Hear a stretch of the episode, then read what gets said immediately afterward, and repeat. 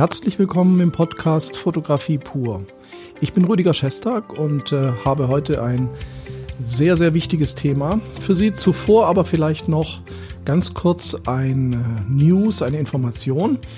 Wenn Sie am nächsten Wochenende, das ist der 18. bis 20. Oktober, beim Fotoforum Impulse in Stapelfeld-Kloppenburg sein sollten, da werde ich äh, anwesend sein als Jurymitglied und ähm, möchte jetzt einfach kurz äh, durchgeben, dass wenn Sie dort sind und möchten gerne sich äh, mit mir zusammensetzen oder unterhalten, dann äh, schreiben Sie mir kurz, dann können wir das Ganze planen, denn die Zeit ist dort sehr begrenzt und es sind sehr gute Workshops, die ich auch besuchen möchte und mir die anhören möchte. Also melden Sie sich, falls Sie da sind, können wir uns sehr gerne treffen.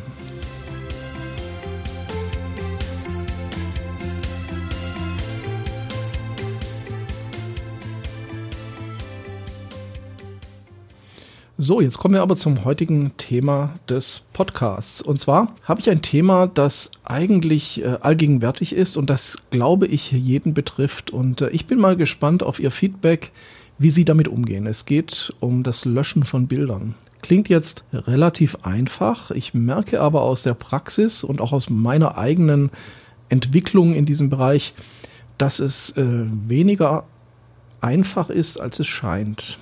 Nehmen wir mal an, Sie haben ein Shooting, egal ob ein privates, ein gewerbliches oder andere Shootings.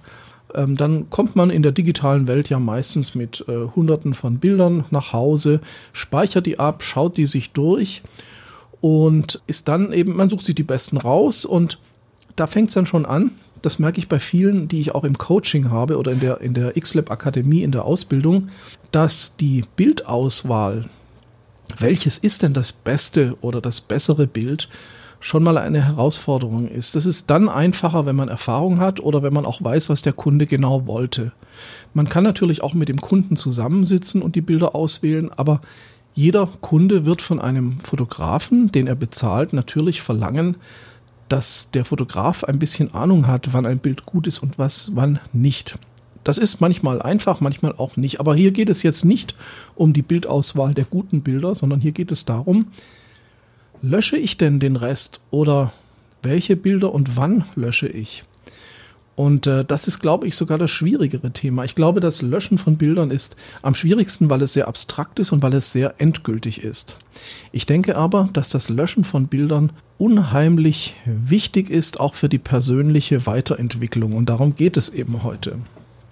Ich habe ja vor einem Jahr begonnen, mein analoges Archiv, das bestand aus, glaube ich, vier Meter Aktenordnern mit Negativen und äh, Diapositiven ähm, auszumisten. Und ähm, wenn man so einen Abstand hat von 20 Jahren zu den Bildern, dann merkt man viel einfacher oder viel schneller, auch weil man sich weiterentwickelt hat, welche Bilder gut sind und welche man gar nicht mehr braucht. Und da habe ich dann, da geht es ja um Negative, die natürlich auch physikalisch Platz wegnehmen.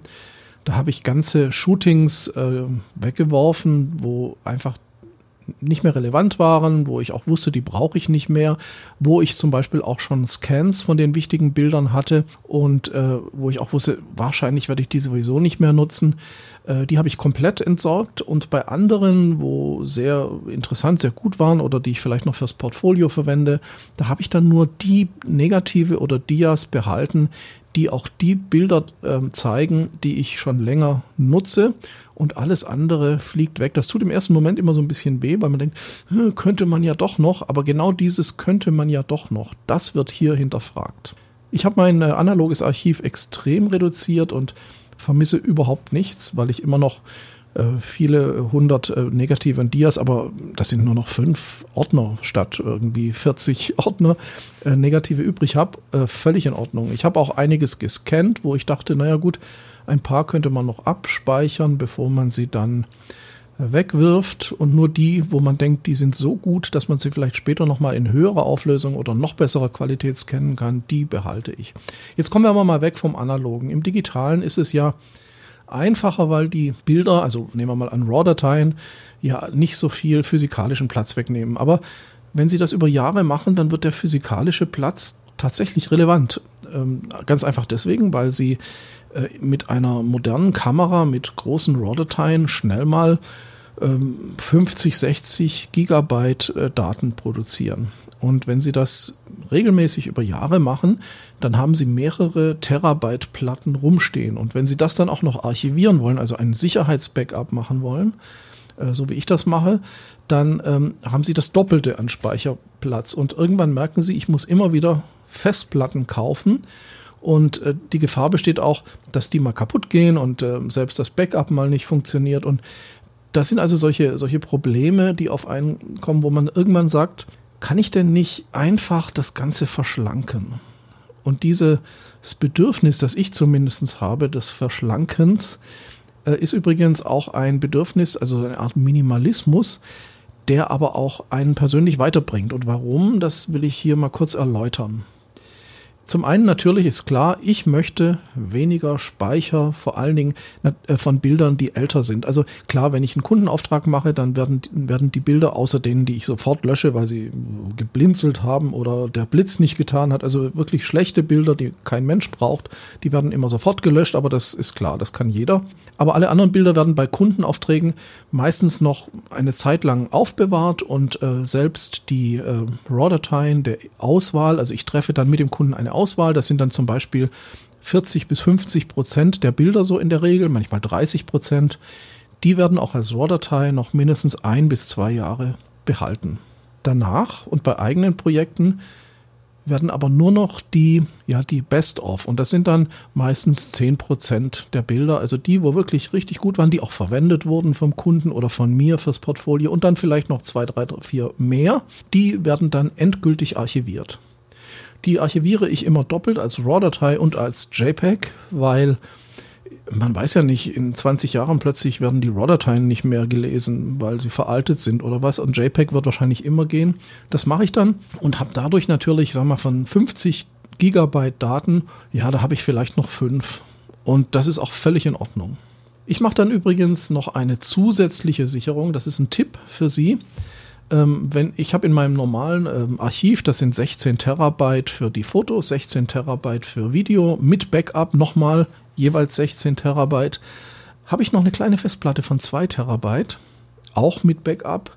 Und da sind meine Final drauf. Und das sind immer die Bilder, also diese noch weniger als 10%, die ich wirklich verwendet habe, die der Kunde verwendet hat, die ich für mein Instagram, für mein Portfolio verwendet habe, die Bilder sind da nochmal drauf. Und das ist pro Shooting sind das meistens vielleicht vier bis zehn Bilder. Und als hochaufgelöste JPEGs oder TIFFs und gar nicht als RAW-Datei. Also die sind fertig bearbeitet, da muss man auch nicht mehr viel dran drehen. Und das ist so mein Last Backup, falls mal wirklich, keine Ahnung, beide Archive gestohlen werden, in einem Feuer untergehen oder äh, den Geist aufgeben, dann habe ich immer noch alle Bilder Best of in voller Auflösung als JPEG vorhanden. Und zusätzlich sind die auch noch in einem Cloud-Backup. Jetzt glauben Sie, der ist aber mega gründlich. Ähm, wenn Sie schon mal Datenverlust hatten, dann werden Sie auch mega gründlich, glauben Sie mir's. Äh, ich denke, der eine oder andere wird davon ein Lied singen können. So, jetzt geht es aber darum, äh, ist es denn so einfach, äh, Bilder mal so schnell zu löschen? Und ähm, da denke ich, das ist eben eine Kunst. Zu entscheiden, du, also dieses Bild muss weg. Und äh, ich äh, äh, sehe das auch immer wieder, wenn ich mit Leuten, wenn ich Coachings mache oder mit Leuten zusammensitze und dann zum Beispiel gleich nach dem Shooting 50 Prozent der Bilder, die nicht ausgewählt wurden, lösche. Papierkorb löschen, weg. Dann sehe ich immer riesige Augen und entsetzte Gesichter. Ja, aber, aber, aber, aber bist du dir sicher, dass da jetzt keins dabei war, was du noch verwendest? Äh, und das ist eben die Kunst. Wenn Sie das machen, dann wird Ihre Konzentration bei der Bildauswahl wachsen, weil Sie wissen, was ich jetzt nicht auswähle, das wird in einer halben Stunde nicht mehr existent sein. Finde ich ziemlich geil, weil Sie konzentrieren sich und Sie lernen ganz schnell richtige Entscheidungen zu treffen. Natürlich kann man das nicht von 0 auf 100. Ähm, ich würde mir da Zeit nehmen und am Anfang nicht sofort löschen. Ich mache das zum Beispiel so, wenn ich in, Lightroom oder in Capture One die Bilder habe, dann ähm, werden die erstmal alle auf einen Stern markiert und dann klicke ich die durch und jedes Bild, wo ich sofort sehe, ah nee, null Sterne, null Sterne, null Sterne. Das heißt, ich reduziere alle Bilder, die ich nicht möchte, auf null Sterne. Dann habe ich am Schluss einige Nullsterne und einige Einsterne. Die Nullsterne werden dann sofort gelöscht.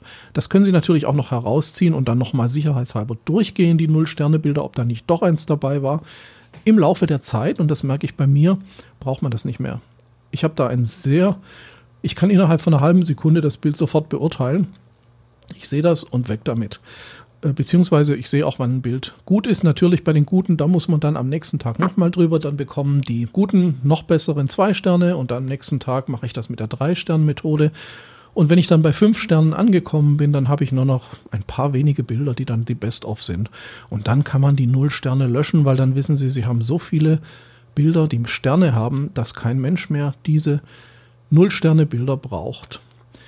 Und dann gehen Sie bitte auch die Gefahr ein, Bilder zu löschen, wo Sie vielleicht dann doch irgendwann mal wieder gut finden würden. Aber ich sage mir, Sie können ja denken, ähm, gut, ich ändere ja auch meinen Geschmack und ich ändere auch meine Qualifikation im Bilder, äh, in, meiner, in meiner Bildgestaltung. Und vielleicht ist ja ein Bild dabei, was ich jetzt nicht gut finde, was aber vielleicht später mal für mich gut ist. Da würde ich sagen, trotzdem löschen. Und zwar deswegen, Sie haben jetzt das Shooting gemacht und Sie wählen die Bilder aus, die zu Ihrem jetzigen Zeitpunkt die richtigen sind.